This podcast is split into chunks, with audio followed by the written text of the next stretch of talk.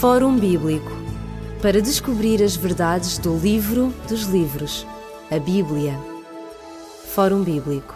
É um prazer estar novamente na sua companhia e poder, eh, uma vez mais, dialogar eh, através da Bíblia, através das páginas da Bíblia e mostrar como esta continua a ter uma resposta para o homem moderno. Comigo em estúdio temos o pastor Elídio Carvalho, estamos a dialogar acerca do livro do profeta Daniel.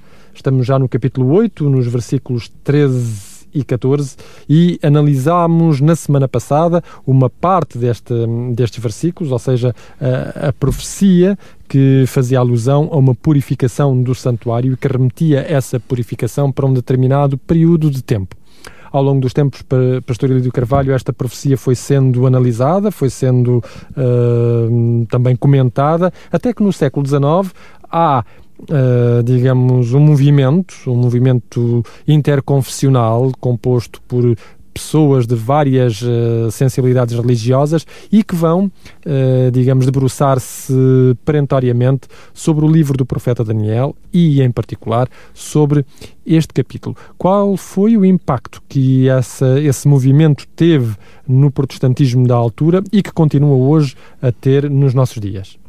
Este capítulo 8 do profeta Daniel é importante eh, no seio do protestantismo, nomeadamente e particularmente numa igreja que irá eh, nascer em função desse, deste, deste capítulo 8.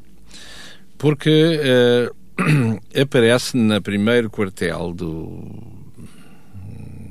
um pouquinho mais à frente, do quartel do século XIX, aparece, portanto, esta, esta preocupação uh, de saber exatamente o que será em relação à gloriosa vinda de Jesus. Jesus vem, não vem, todo o Evangelho diz que virá. Será que haverá algum elemento a nível profético que possa eventualmente apontar para essa vinda? E neste fervor desta nova Inglaterra, se quisermos, os Estados Unidos de hoje, onde, uh, à medida que as, que as novas ideias se iam uh, uh, dirigindo para pessoas e ideias para, para os Estados Unidos de hoje, portanto, a Nova Inglaterra, Uh, vemos que uh, os uh, peregrinos, to todos eles, que estavam cada vez mais confinados e, ao estudo da palavra de Deus de uma forma mais clara, mais concisa e, curiosamente, foram encontrar neste capítulo 8 de Daniel alguma coisa que merecia a pena ser estudado de uma forma mais profunda. Alguém vai estudar, e este alguém é William Miller, eh, conhecido, portanto, como William Miller.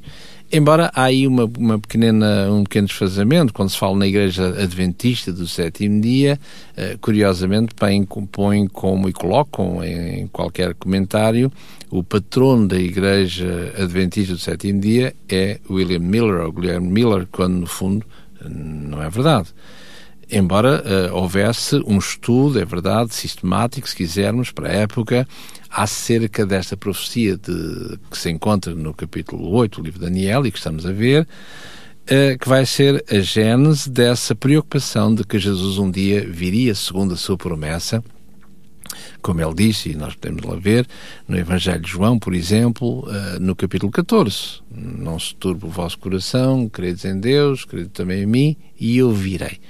Portanto, e esta profecia, uh, no dizer daqueles que se debruçaram em primeiro lugar sobre ela, apontava para, essa, para essa, esse acontecimento. Ora, uh, esse acontecimento não teve lugar porque houve lá alguns pormenores não é que não foram mencionados, não foram tidos em conta. Para eles, eles pensavam, segundo a profecia que diz aqui no capítulo 8 de Daniel, no verso 13, fala aqui uh, ouvi depois ouvi um santo que falava e disse outro santo àquele que falava, até quando durará a visão do contínuo sacrifício uh, e da transgressão assoladora para que seja entregue o santuário e o exército a fim de serem pisados. E ele disse até 2.300 tardes e manhãs e o santuário será purificado. Ora, e o grande problema foi que eles pensaram, segundo a, a ideia da época, que o santuário era exatamente esta terra. e na, na conjugação destes diversos elementos e de uma forma cronológica, eles chegaram à conclusão de que apareceria uma data, e essa data tinha a ver eh, precisamente com o ano de 1844, com o dia 22 de outubro, e eles aguardavam realmente a gloriosa vinda de Jesus para esse dia e para esse ano. E simplesmente isso não aconteceu.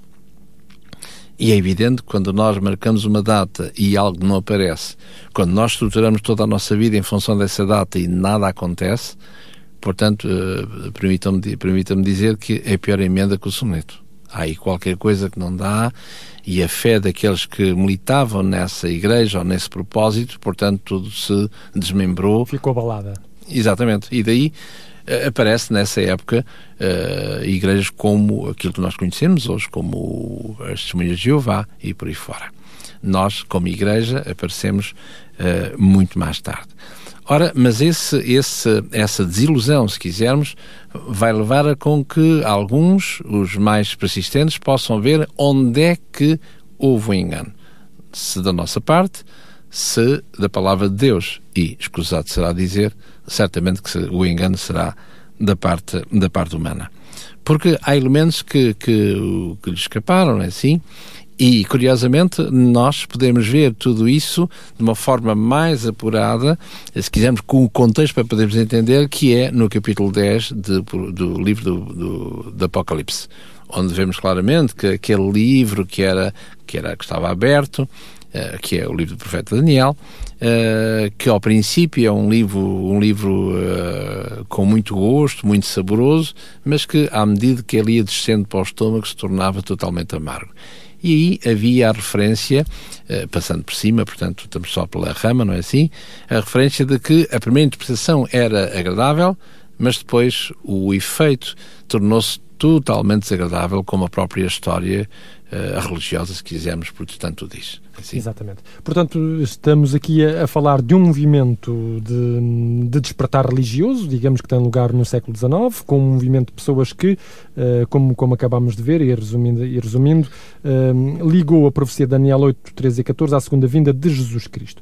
Esse movimento vai depois dar origem a diferentes igrejas, entre as quais a Igreja Adventista do Sétimo Dia. Ora, e o que é que a Igreja Adventista do Sétimo Dia tem diretamente a ver com esta doutrina do, do santuário, ou com este aspecto do santuário?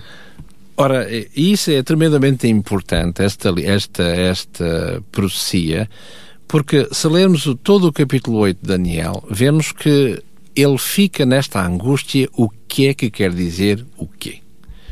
Ora, e este santuário que terá que ser purificado para Daniel, com certeza como judeu, teria a ver que o santuário, o tabernáculo, foi destruído com, com quando, em 605, Nabucodonosor e os seus uh, militares, os seus soldados, vão a Jerusalém para que possam subjugar uh, a Judeia, em particular Jerusalém, e o templo irá ser destruído nestas três incursões que uh, o livro de Reis e o livro de Crónicas nos mostram de Babilónia em relação a Jerusalém. Numa primeira, o, o, profeta Daniel, ainda um jovem, uh, é levado cativeiro a Babilónia e finalmente numa terceira, aí sim, o templo é, é destruído. Ou seja, uh, no ano 587. Uh, eh, antes, portanto, da nossa era. Ora, e, e, é esse templo que vai ficar em ruínas que para Daniel, a cativa em Babilónia, vai pensar o, o que é que se passa com o templo. E uh, ele, em função desta visão que ele irá ter, ao fim de 2.300 estados e manhãs o santuário será purificado, será que o templo, o, o templo de Jerusalém, segundo ele pensava, será que realmente vai demorar tantos anos assim a ser, a ser restaurado, reedificado? E essa confusão, como qualquer um podia ter, como Daniel teria, não é? Tinha. E ele não entendia uh, o que é que se passava aqui. Uh, é por isso que aparece no capítulo 9, então, uh, esta mesma, esta mesma resposta. Porque no, no, final do capítulo 8, no verso 27, diz: E eu, Daniel, enfraqueci e estive enfermo alguns dias, então levantei-me e tratei do negócio do rei, espantei-me acerca da visão, aquela que consta no verso 13 e 14, e diz que não havia quem a entendesse.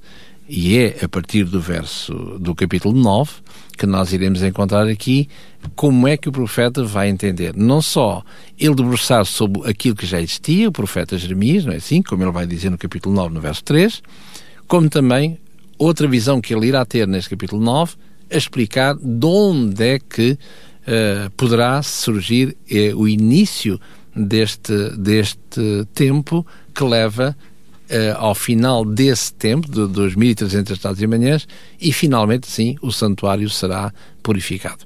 Que santuário é esse?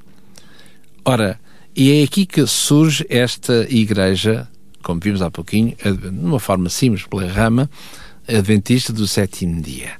Ora, adventista porque aguarda a gloriosa vinda de Jesus, o advento de Jesus, do sétimo dia, porque toda a lei está toda a lei está em vigor, segundo esta Igreja e segundo a palavra de Deus, e em particular o sétimo dia, por causa de que o sétimo dia da semana é o sábado, é? tal qual como diz no quarto mandamento. Ora, qual é a, a importância da erupção desta Igreja no panorama protestante? Será que é uma igreja a somar às tantas que existem? Será que ela foi chamada para uma missão específica, própria, única, singular? Ora, eh, não, não nos esqueçamos que isto tem que ser abordado a nível de, desta, do capítulo 8. E o capítulo 8 fala, uma vez mais, que não só é a continuação do capítulo 2, o capítulo 7 e o capítulo 8. Ou seja, é como fosse um vestir de um esqueleto, que é o capítulo, o capítulo 2, não é? é a revestir de, de, carne, de nervos e de pele, se quisermos. É uma, uma casa que se constrói gradualmente. Para lhe dar depois a forma definitiva. Exatamente. Nós vamos fazer aqui um pequeno intervalo no nosso programa. Eh, queremos dizer-lhe que este programa pode ser ouvido aos sábados às 11 horas da manhã, às segundas-feiras às 19, às quintas às 21 e às sextas às 2 horas da madrugada. Pode ainda, se desejar, contactar connosco através não apenas dos números de telefone que serão mencionados de seguida, mas se o desejar também por e-mail para fórumbíblico.radioclubdecintra.pt fórumbíblico.radioclubdecintra.pt PT. Ligue-nos para 21 3140166 ou contacte-nos para o e-mail forumbíblico.radioclubdecintra.pt ou pode escrever-nos para a Rua Cássio Paiva, número 35 A 1700 004, Lisboa.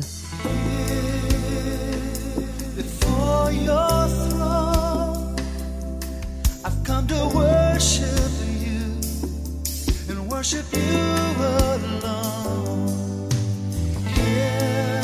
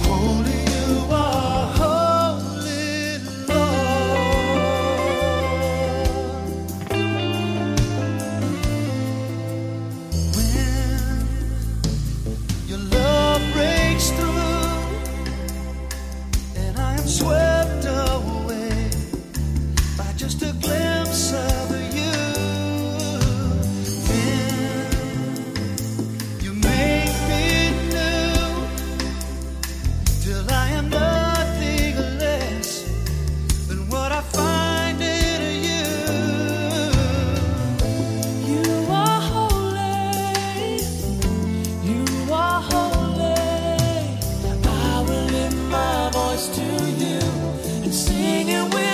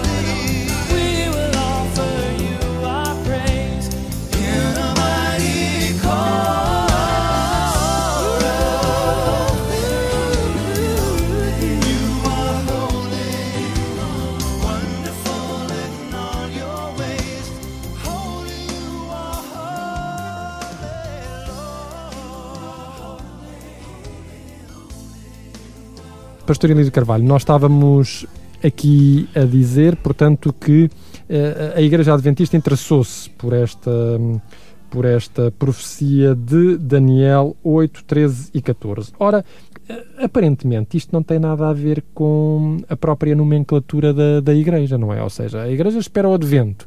Uh, anuncia que os mandamentos de Deus estão em vigor, em particular o quarto, que faz referência ao sétimo dia, que é o sábado.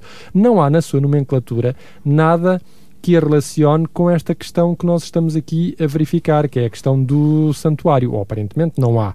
Uh, onde é que há então esta, esta ligação? Onde é que é a origem uh, desta, de, desta perspectiva bíblica do santuário e encaixa dentro da, da formulação da, do nome Adventista do sétimo dia? Pois bem, a Igreja Adventista do sétimo dia não é uma igreja qualquer, ponto 1. Um. Ponto 2, ela não aparece para ser mais uma igreja. E ponto 3, ela tem uma função específica, determinada, e Deus vai suscitar um povo para que na altura própria possa proclamar uma verdade. E essa verdade tem a ver com a gloriosa vinda de Jesus, sem dúvida, como todas as igrejas falam. A Igreja Adventista tem várias coisas que lhe são próprias, como muitas igrejas do protestantismo em geral têm. Ah, não é só a Igreja Adventista que diz que o sábado é para ser observado, não é só a Igreja Adventista que diz que advoga um regime vegetariano para uma melhor saúde do povo de Deus, ou todo aquele que quiser ser cristão. Portanto, há uma série de normas que não diferem a Igreja Adventista do sétimo dia de outra da, da comunidade cristã ou do protestantismo em geral. Portanto, a única doutrina que torna a Igreja Adventista única ao mundo é a doutrina do santuário. Isto é, esta doutrina que é aflorada aqui, neste capítulo 8, verso 13 e verso 14. Até quando? Ora, e a doutrina do santuário uh, faz erupção exatamente a partir de 1844. Embora como igreja, como instituição, ela aparece, uh, portanto, na década de, de 60, de 1860 para a frente. E como é que esta data 1844 aparece? O que é que ela tem a ver justamente com esta, com esta profecia de Daniel, capítulo 8, versículos 13 e 14? Ora, no capítulo 8, 13 e 14 ainda não temos 1844, nem podíamos ter, porque não se sabe rigorosamente nada. Sabemos só, como aqui diz, eh, no verso 13, até quando? Até quando uh, acontecerão, manter-se-ão estas atividades deste poder chamado chifre pequeno, e uh, um alguém, uma segunda personagem, vai dizer, no verso 14, até, até 2.300 tardes e manhãs e terminará. Ou seja, e o santuário será purificado. Portanto, no capítulo 8, como disse há pouquinho, no, no verso 27, o capítulo 27, o capítulo 8, perdão, termina com esta se ninguém percebe nada, e então temos que aguardar o capítulo 9 para vermos onde começa o tempo do qual tempo se vai uh, desenrolar no tempo longo estas 2.300 tardes e manhãs. E o que iremos ver a seu tempo, em que o término destas 2.300 tardes e manhãs termina exatamente, segundo a profecia que está inclusa no capítulo 9, em 1844. Ora, o que é que se dá em 1844? Dá, segundo o verso 14, capítulo 8, a purificação do santuário. E o que é esta coisa do santuário? Ora, não esqueçamos que o santuário, ou, ou, olhando ao passado, quando Deus mostrou a Moisés o santuário para fazê-lo na terra, no deserto, é dito lá que esse santuário era segunda cópia do modelo que lhe foi mostrado. Portanto, isso quer dizer que o original estava no céu. E o, tudo o que era passado embaixo era o exemplo perdão, pleno do que se passava em cima. Ora, se o santuário terrestre vai terminar de uma forma de, de edifício. Abrupta, por uma guerra, digamos. Tem várias fases. De uma forma uh, simbólica, de uma forma da religiosidade inerente ao, ao santuário, ela termina, como diz aqui uh, no Novo Testamento, no, no Evangelho segundo São Mateus, no capítulo 27, e creio que no verso 51 quando Jesus expira na cruz. E diz aqui no verso 50 e 51, e Jesus, clamando outra vez com grande voz, rendeu o espírito. Eis que o véu do templo se rasgou em dois de alto a baixo e tremeu a terra e fendeu-se as pedras. Ora, o que é que vemos aqui? Vemos aqui que em Jesus, na cruz do Calvário, todo o sistema sacrificial ou sacrificial, ele vai tornar-se totalmente obsoleto. Portanto, tudo terminou.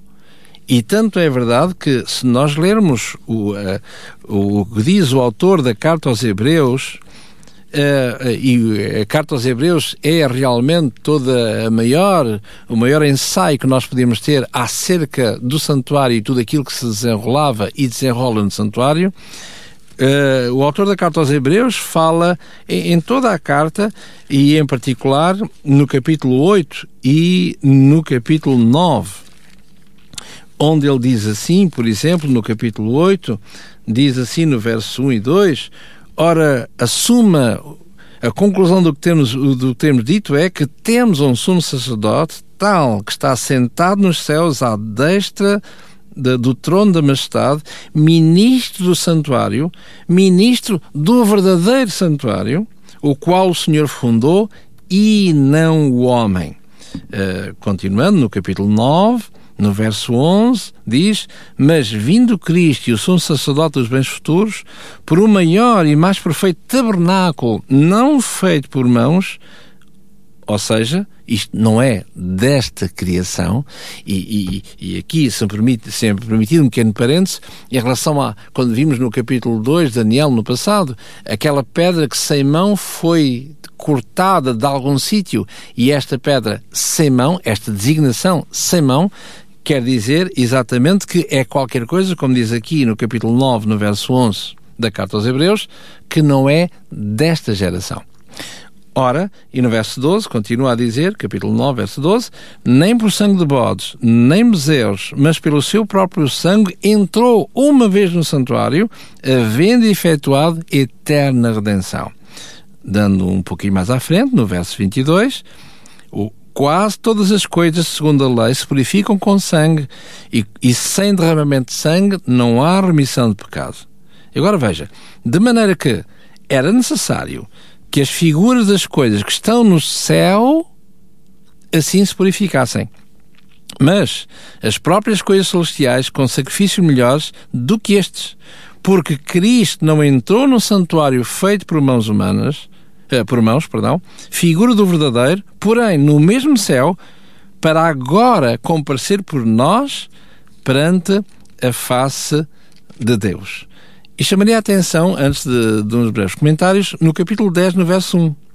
Porque tendo a lei, o que é que diz aqui? Que ela é a sombra dos bens futuros. Nunca a imagem exata das coisas, nunca pelos mesmos sacrifícios continuamente se oferecem cada ano, pode aperfeiçoar o que a eles se chegam.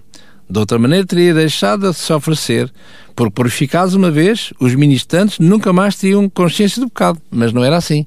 E porquê? Nesse sacrifício, porém, cada ano se faz comemoração do pecado, ou seja, neste, e, neste dia das expiações. Ora, porque nós podemos pensar, então, se nós vamos todos os dias, o Israel antigo, ao tabernáculo terrestre, se todos os dias vamos purificar os nossos pecados, não é assim? Porque é que iremos lá uma vez em cada ano? Eh, para ser mais fácil na nossa nomenclatura, não é? Uma vez eh, em cada. Pronto, num dia qualquer de dezembro, não é? Porquê? Se durante o ano nós fizermos tudo isso. Ora, uma coisa é os pecados que eram perdoados ao longo do ano, mas naquele dia de dezembro, enfim, passa as expressão, isto é só usando nossa, o nosso calendário para ser mais fácil a compreensão, mas naquele dia de dezembro, portanto, eu, o, pecado, o pecado e o santuário, nos pecados nele acumulados, eram não somente uh, perdoados que já tinham sido, mas havia outra fase importante que eram apagar. E este estarem apagados é como se tu estivesse, de uma forma mais concreta, mais real, portanto, uma, uma, uma contagem, de novo, um repartir uh, a zero. Ora, e aqui diz que é sombra dos bens futuros. E é interessante quando o protestantismo em geral ataca os Dez Mandamentos, a lei de Deus, 90, diria quase 99% dos textos que a cristandade uh, usa para atacar indevidamente a palavra de Deus, ou melhor, a lei de Deus, é, são os textos do apóstolo São Paulo. Curiosamente. É assim? Ora, uh, vemos que uh, o apóstolo São Paulo uh, é um, um dos artífices, é evidente, do, do, do Novo Testamento, porque ao longo dos 27 livros do, do Novo Testamento, 14, não é? São de Paulo. E, como digo, quase 99% dos livros a, a, contra a lei de Deus é, são oriundos de São Paulo. E, e, gostava só de fazer aqui um pequeno, realçar um, pequeno, um pequeníssimo pormenor. Se eu olhar um texto, por exemplo, que, que a cristandade usa indevidamente contra a lei de Deus, não é assim? Dizer que a lei de Deus eh, na cruz ficou abolida, o que iremos ver de imediato que não é o caso. Diz aqui, se eu ler na carta aos Colossenses, que é do apóstolo São Paulo, eh, no, no capítulo 2 e no verso 16 diz assim: Portanto, ninguém vos julgue, ninguém vos crine mais, ninguém vos dê decretos, ninguém uh, seja contra vós, pelo comer, pelo beber, por causa dos, dos dias de festa, da lua nova ou dos sábados. É? E depois no verso 17 diz assim: Que são a sombra das coisas futuras, mas o corpo é Cristo. Ora, o que é interessante é que nós vamos, vamos colar este texto, comparar este texto com aquilo que diz uh, o autor da carta aos Hebreus, que para um certo número, uma franja cristã, esse autor é o apóstolo São Paulo, ele diz aqui, uh, voltando ao capítulo 10 de Hebreus, verso 1, porque tendo a lei a sombra dos bens futuros, não a imagem exata das coisas, mas aquelas que se oferecem em cada ano. Ora, o que é que esta lei tem a ver com 10 mandamentos? Nada. Tem a ver, sim, com a lei que era uh, cerimonial, ou seja, aquilo que era feito, aquilo que a lei dizia, como Jesus. Jesus vai ser apresentado, como diz no, no, em Lucas, no capítulo 2, vai ser apresentado ao templo segundo o que era previsto na lei, seja de uma forma exterior, seja daquilo que acompanhava uh, o penitente. O penitente entenda-se aquele claro. que é, não é? Portanto, é falado em lei, mas é algo que tem a ver para alguma coisa para coadjuvar aquele que se apresenta ao templo, não de mãos vazias. Tinha a ver com o desenrolar do ritual do santuário em todos os seus aspectos. Exato. Portanto, para nós ocidentais, lei, lei é lei, não é? Só que para, neste contexto há lei e lei. E ele aqui diz claramente, o autor da Carta aos Hebreus, capítulo 10, verso 1, a lei a lei que conduzia a sombra dos bens futuros. E, e aos Colossenses, o Paulo, o capítulo 2, no verso 17, diz que o corpo é Cristo. Tudo aponta para Cristo. Ora, temos a ver que é outro tipo de lei. Ora, eh, se entroncarmos isto com o capítulo 8 de Daniel que nos está a ocupar, o que é que nós vemos? Vemos que toda, tudo aquilo que é feito em tudo aquilo que é feito por este poder contrário a Deus, não é assim?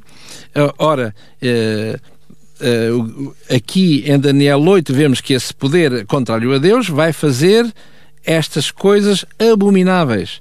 Vai, como diz aqui no verso 12, vai prevaricar o, o, o santuário, vai prevaricar o, o, o, o contínuo, portanto, uh, uh, o sacrifício diário de, de manhã e à tarde, segundo o Israel antigo, vai lançar a verdade por terra no verso 12, vai fazer isso e vai prosperar.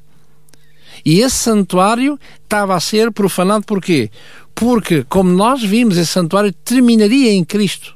Como vimos na, na, na, na eh, no, eh, no, Evangelho de Mateus, terminaria em, em Cristo. E ao terminar em Cristo, não é? O véu rasga-se de alto a baixo. Isso quer dizer que já não há mais intercessão humana em favor do outro humano. Ora, mas vemos que infelizmente no, no cristianismo, dito cristianismo, isso não é um facto. Portanto, o, o Evangelho, o, o, santuário continua a ministrar contrariamente aos ditames da palavra de Deus. Ou seja, em Cristo terminou, mas algumas igrejas teimosamente dizem que o sacrifício deve ser uh, mantido em termos sacerdotal para que o sacerdote possa interceder por, uh, por terceiras pessoas. Ora, e é essa que o santuário será purificado. Ou seja, deveria de haver uma altura em que haverá um povo que terá que dizer alto e bom som que o santuário, desde Jesus, deixou de ser operante nesta terra. Porque se assim não fosse, não se entende. Ou seja, como vimos há pouquinho no, na carta aos Hebreus, ele vai dizer que Jesus entra no santuário, não é assim? Como vimos no capítulo 8, Jesus entra no santuário num santuário, uh, eh, 8 verso 2, um verdadeiro santuário, tabernáculo, do qual fundou o Senhor e não o homem. Portanto, se se, se, se, o santuário desta terra terminou em Cristo, era necessário que o santuário no céu pudesse, uh, uh, permita-me, retomar as suas atividades. E quem é que tem poder para retomar? Jesus. Ora, o que parece é que toda a cristandade tem este vazio. Após a cruz, não há mais santuário. Parece que tudo termina na cruz. É? Exatamente. Ora, e à luz da carta aos Hebreus, mostra-nos claramente que após Jesus, na, na Terra, há um santuário. Isto é, a transição do, lugar santo para um Yom, para um dia, um Yom Kippur, para um dia das expiações pleno.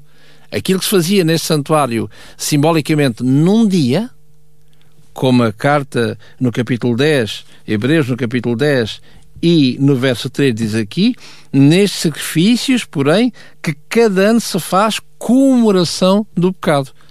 E se lermos no livro do Êxodo, no capítulo 30, no verso 20, diz lá claramente que era uma vez no ano, não é?